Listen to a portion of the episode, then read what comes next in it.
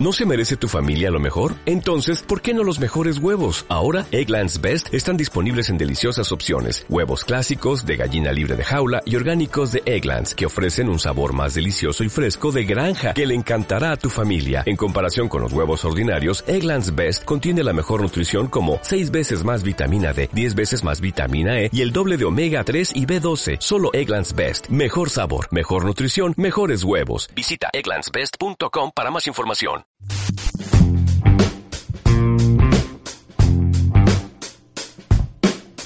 La voz del derecho presenta Código Internacional. Conducción, Pablo Uncos. Operación técnica, Luis Daza.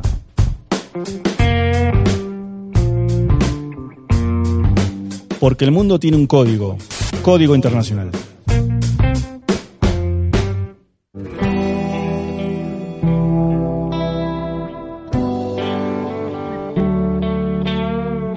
Bienvenidas y bienvenidos. Mi nombre es Pablo Uncos y esto es Código Internacional.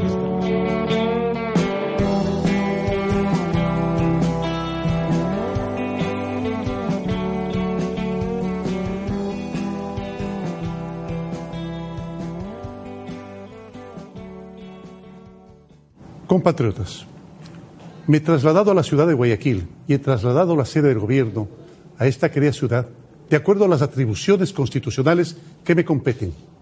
Siempre he antepuesto la paz y la tranquilidad de los ecuatorianos antes que mi propio bienestar. Lo que ha sucedido en estos días en el Ecuador no es una manifestación social de descontento o protesta frente a una decisión de gobierno. No, los saqueos, el vandalismo y la violencia demuestran que aquí hay una intención política organizada para desestabilizar el gobierno y romper el orden constituido, romper el orden democrático. En las imágenes es evidente que los más violentos, aquellos que actúan con la única intención de agredir, dañar, son individuos externos, pagados y organizados. ¿Acaso creen ustedes que es coincidencia que Correa, Virgilio Hernández, Patiño, Pavón hayan viajado al mismo tiempo hace pocas semanas a Venezuela? El sátrapa de Maduro ha activado junto con Correa su plan de desestabilización. Desde hace una semana, Ecuador atraviesa una delicada crisis política, tras el anuncio del gobierno de Lenín Moreno de eliminar los subsidios al combustible. El gasolinazo generó la reacción de los sindicatos y de las comunidades indígenas. La respuesta del gobierno fue declarar el estado de excepción en todo el país, a lo que las comunidades indígenas respondieron con la declaración del estado de excepción, pero en sus propios territorios. Como resultado de esta confrontación, los organismos de derechos humanos ya denunciaron detenciones ilegales por parte de los cuerpos de seguridad del Estado, a la vez que las organizaciones indígenas anunciaron a través de comunicados que tienen retenidos a varios militares. Por lo pronto, el presidente Lenín Moreno anunció que no retrocederá en su decisión de quitar los subsidios a las gasolinas, además que denunció una maniobra de golpe de Estado digitada por el expresidente Rafael Correa y el actual mandatario venezolano Nicolás Maduro. Para hablar de este tema tenemos en línea, directo desde Quito, Ecuador, a Fermín Vaca. Eh, Fermín es periodista, analista político y editor de la revista Plan B. Eh, Fermín, buenos días. Buenos días, saludos a ti y a tu audiencia desde Quito. Gracias, Fermín. Las últimas informaciones que nos llegan de Ecuador se refieren a un comunicado de la Defensoría del Pueblo que ya confirmó la cifra de cinco muertos entre las manifestaciones, entre ellos la de un dirigente de la Confederación de Nacionalidades Indígenas de Ecuador, la CONAIE. ¿En qué estado están actualmente las negociaciones entre el gobierno de Lenín Moreno y las comunidades indígenas? Bueno, mira, el día de ayer el gobierno eh, había anunciado la posibilidad de la mediación de la Oficina de Naciones Unidas aquí en Ecuador y también de la Iglesia Católica por medio de la Conferencia Episcopal Ecuatoriana para tratar de lograr algún tipo de acuerdo, pero desafortunadamente este, este, este acercamiento parece haberse, eh, haberse roto precisamente por lo que señalas. Los indígenas a esta hora están, han secuestrado, han retenido a ocho policías eh, en, una especie de, coliseo, de, anfiteatro que se llama El Ágora, aquí en el centro de Quito, en donde ellos estaban pasando la noche. Estos ocho policías son retenidos precisamente como consecuencia de la muerte de estas personas. Aunque el gobierno había dicho que prácticamente no había ninguna lesión fatal, la dirigencia indígena insiste en que sí, entre, que son entre por lo menos eh, tres y cinco muertos. Yo creo que el fallecimiento de estas personas, probablemente a manos de las fuerzas de seguridad, va a complicar la perspectiva del diálogo. Este tipo de cosas tienen mucho impacto en cualquier manifestante, en cualquier protestante y en especial entre las comunidades indígenas andinas que tienen un sentido de comunidad y de pertenencia muy fuerte. Fermín, nos llegan imágenes muy preocupantes sobre las manifestaciones, sobre la represión policial. Eh, la pregunta es, ¿cómo está a nivel nacional eh, el tema de las protestas? Eh, ¿Quito está aislado del resto del país? ¿El país está paralizado? ¿Cómo es, cómo rebota esto en las regiones? Bueno, en este país hay por lo menos tres regiones claramente diferenciadas, la región de la sierra o del altiplano, que es en donde tienen gran presencia los movimientos indígenas, sí está sufriendo paralizaciones importantes, la ciudad de Quito está en, el, en la parte norte de la, de la región serrana, pero en lo que llamamos la sierra central, en las ciudades de Ambato, de Riobamba, de, de Azogues y también de Cuenca, hay una gran cantidad de indígenas y hay muchas movilizaciones que están bloqueando las ciudades, las capitales de provincia y también las carreteras principales. En la costa parece ser que hay una menor manifestación social y, es esa la razón por la que el gobierno, o al menos el presidente, porque buena parte del gabinete está aquí en la capital constitucional, el presidente se ha instalado en la ciudad de Guayaquil. En la Amazonía también hay una presencia indígena importante y ellos están realizando protestas que han bloqueado también carreteras. No solamente esto, se ha denunciado ataques a la infraestructura petrolera eh, estatal que se concentra básicamente en la región amazónica.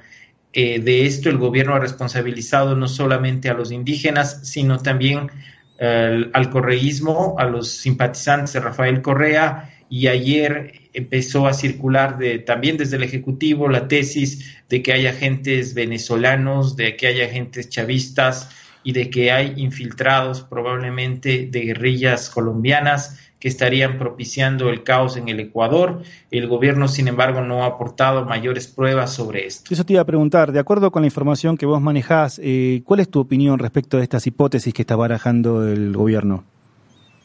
Bueno, estas teorías de conspiración son muy rentables. Eh, vemos que Maduro dice que lo quieren derrocar desde Bogotá, lo dice de manera insistente. Yo creo que el gobierno de Lenín Moreno ahora dice que lo quieren derrocar desde, desde Caracas y desde Barquisimeto, donde supuestamente se encuentra Rafael Correa. Habría que ver si el gobierno aporta pruebas sobre esto. Lo que hay en Ecuador es una gran cantidad de inmigrantes venezolanos, precisamente porque el gobierno no tomó en su momento, este gobierno no tomó ninguna medida de control migratorio hasta que llegó el momento en que el Ecuador, según las propias cifras oficiales, alberga 500 mil venezolanos. Que de esos 500 mil venezolanos, algunos estén manifestándose o estén sumándose a protestas eh, por su propia iniciativa o como dijo ayer el régimen porque les están pagando entre 40 o 50 dólares, pues no sería una prueba suficiente de que hay una conspiración orquestada desde Venezuela. Lo que circuló también es que probablemente algún tipo de células urbanas del ELN en Ecuador estarían participando de esto y provocó una gran sorpresa que el partido FARC desde Bogotá anunciara el respaldo a, su, a las manifestaciones en Ecuador. Eso es algo que, que las FARC, eh, cuando eran un grupo irregular, pues eh, nunca se pronunciaban sobre la situación interna del Ecuador. Esto ha llamado mucho la atención. Ha llamado mucho la atención que la policía diga que entre los detenidos en las protestas ayer en el centro histórico eh, hay un grupo importante de venezolanos, de colombianos. Pero esto habría que verificarlo, habría que verificarlo. En todo conflicto, como tú sabes, la primera en morir es la verdad y hasta no ver, no creer, la prensa independiente en Quito está tomando distancia de las eh, versiones oficiales porque eh, en, este, en este tipo de situaciones de conflicto eh, y en un país en el que hemos sufrido lo que se llamó el estado de propaganda, creo que debemos tener mucho cuidado, con la información, con las versiones oficiales. Fermín, una, una pregunta. Eh, respecto del el gobierno de Lenín Moreno, que hasta ayer parecía que no iba a revisar la medida de la que eliminaba los subsidios a las gasolinas y que desataron las protestas. ¿Con qué apoyos cuenta hoy el gobierno de Lenin Moreno para seguir manteniendo esta postura de no recular frente a las protestas indígenas? Bueno, apoyo a las medidas no tiene de ningún sector.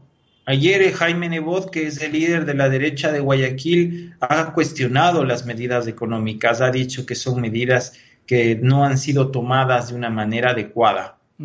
Y ha tomado distancia también Guillermo Lazo, que es el líder del, del, otro partido costeño de derechas, que si bien en algunos temas es de oposición, en otros ha tenido coincidencias con este gobierno la izquierda marxista eh, y, la, y, los movimientos indígenas también están en contra. Y el gobierno tiene un bloque de asambleístas que entraron siendo asambleístas de Rafael Correa, después abjuraron de Rafael Correa y sobre el que tiene un control muy, muy limitado. Entonces, a esta hora ninguna fuerza política se ha pronunciado a favor de las medidas el único que mantiene la postura de que las medidas son indispensables es un gobierno que al empezar este conflicto tenía 20% de popularidad o menos. Es un gobierno que ya era impopular y que se está sosteniendo en el ejercicio de la fuerza, se está sosteniendo en el apoyo de las Fuerzas Armadas y de la policía, se está sosteniendo las amenazas de, procesos legales, pero realmente decir que este gobierno, que existe algo llamado morenismo y que este morenismo tiene apoyo popular es absolutamente falso. Desde hace unas semanas se registran protestas en la capital, con fuertes enfrentamientos entre manifestantes y policías. Moreno ha acusado directamente a su antecesor y antiguo aliado Rafael Correa de intentar derrocarlo en alianza con el gobierno venezolano de Nicolás Maduro. Nos dicen que Correa nos han pagado para que salgamos a las protestas. Eso es mentira. Nadie nos paga. Anteriormente nuestros abuelos, nuestros bisabuelos también salieron y no había el correísmo. Entonces nadie nos paga. Que quede claro para los empresarios. Estamos cansados de la corrupción a nuestro país ecuatoriano. Ya basta, señores. Entren a gobernar por el pueblo. Miles de indígenas y campesinos llegaron en los últimos días a Quito donde se instalaron en un parque cercano a las sedes del gobierno y el legislativo, y se declararon en pie de lucha. El lunes Moreno se vio forzado a trasladar la sede del gobierno de Quito a Guayaquil, desde donde promueve el diálogo con la dirigencia indígena. Frente a los intentos de manifestantes de ocupar edificios públicos, el mandatario restringió el tránsito nocturno alrededor de esas instalaciones estratégicas. Y a nivel externo, ¿cómo, cómo ves cómo están llevando adelante las informaciones los, medios internacionales? Eh, me refiero a, qué, imagen ves que tienen de la figura del presidente Lenin Moreno, siendo que él llegó de la mano del correísmo y luego eh, se distanció de él. ¿Cómo, ¿Cómo ves el tratamiento de la información en ese sentido? Bueno, he visto medios internacionales importantes, por ejemplo, Infobae, que suscribe la tesis de que hay una conspiración madurista. Yo no creo que haya a esta hora pruebas en el Ecuador de que desde Caracas están pensando derrocar este gobierno. Este gobierno ha provocado un estallido social por las medidas que tomó, como decimos, eh, los ecuatorianos las medidas que tomó solito. No veo que, haya una conspiración. Ayer el presidente en diálogo con CNN decía que este plan para derrocarlo eh, lo, fraguaron desde antes de que ganara. Me parece curioso, me parece singular, porque el propio expresidente Correa en unos chats que se publican ah, en, los procesos legales en los que le siguen, eh, expresaba su sorpresa con algunos de sus colaboradores más cercanos por el giro que dio Lenín Moreno a su gobierno. O sea, me parece que los primeros en sorprenderse de que Lenín Moreno cambiara de dirección fueron los correístas, entonces no sé en qué punto tenían ya preparado un plan para derrocarlo. Eh, bueno, el gobierno tiene a veces visiones erráticas. Eh, ¿Cuáles son tus perspectivas a, futuro respecto de esta crisis, teniendo en cuenta antecedentes previos como las dimisiones de exmandatarios como Yamil Muad y Lucio Gutiérrez, que también cayeron por un, por un tema de gasolinazo? Sí, este tema de los subsidios es muy, muy, eh, es muy sensible en Ecuador. En efecto, las medidas económicas fueron lo que, las que propiciaron los derrocamientos de Maguad y de Lucio Gutiérrez, con la diferencia de que no había llegado a tener un impacto masivo y nacional como este. Esto, no hemos visto en Ecuador protestas, un estallido social como este en los últimos 15 años.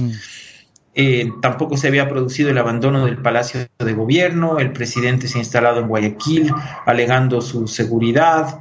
Me parece que las Fuerzas Armadas le mantienen todavía el respaldo, pero no hay que menospreciar el hecho de que en este país en este tipo de conflictos las Fuerzas Armadas siempre se han constituido en árbitros.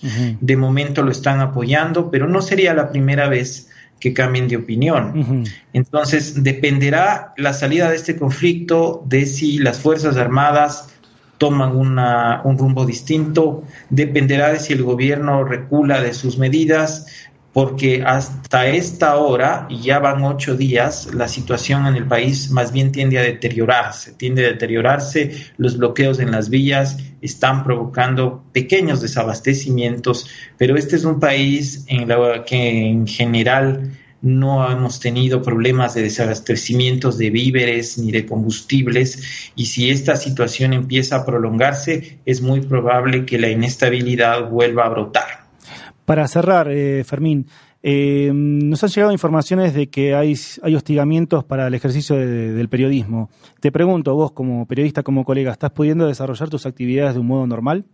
Eh, normal dentro de, la, de, la, conmoción en la que está, estamos viviendo en ese momento, digamos.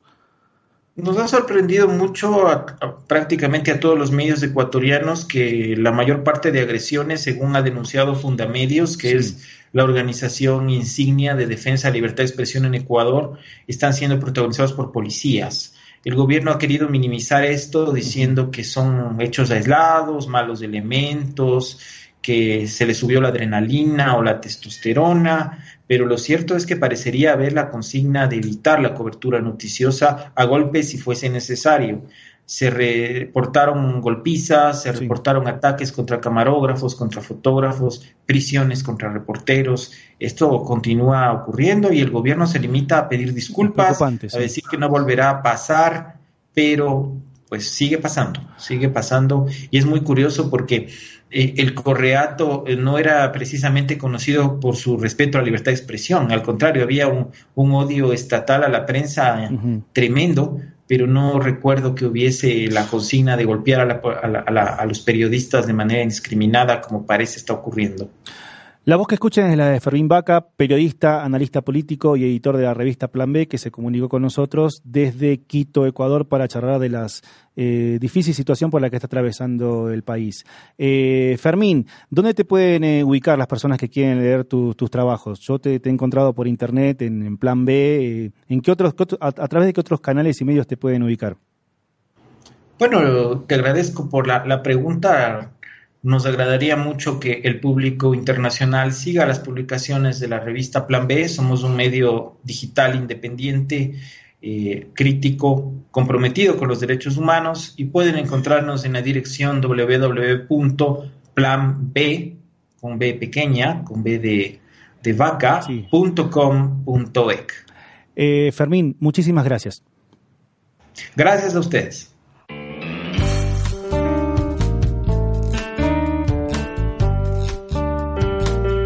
Código Internacional.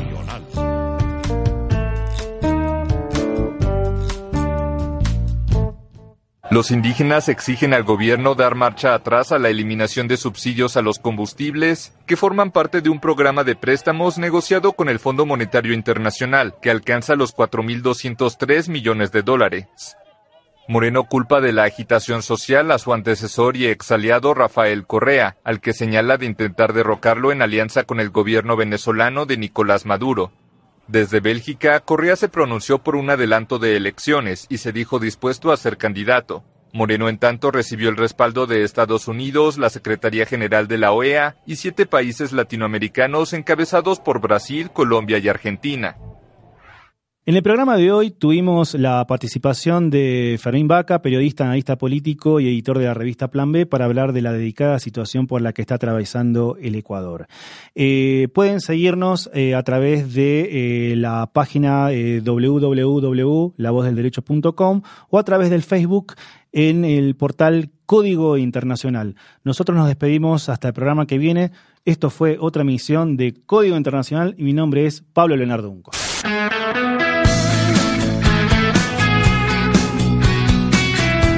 Esto fue otra emisión de Código Internacional. Condujo Pablo Uncos.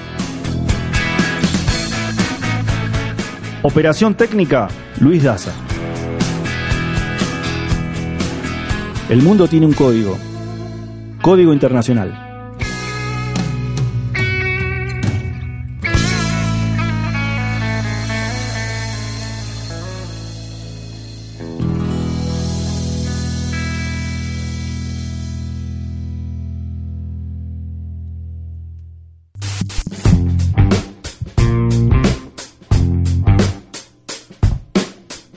La voz del derecho presentó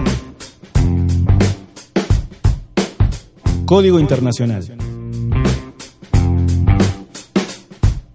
Conducción, Pablo Uncos. Operación técnica, Luis Daza.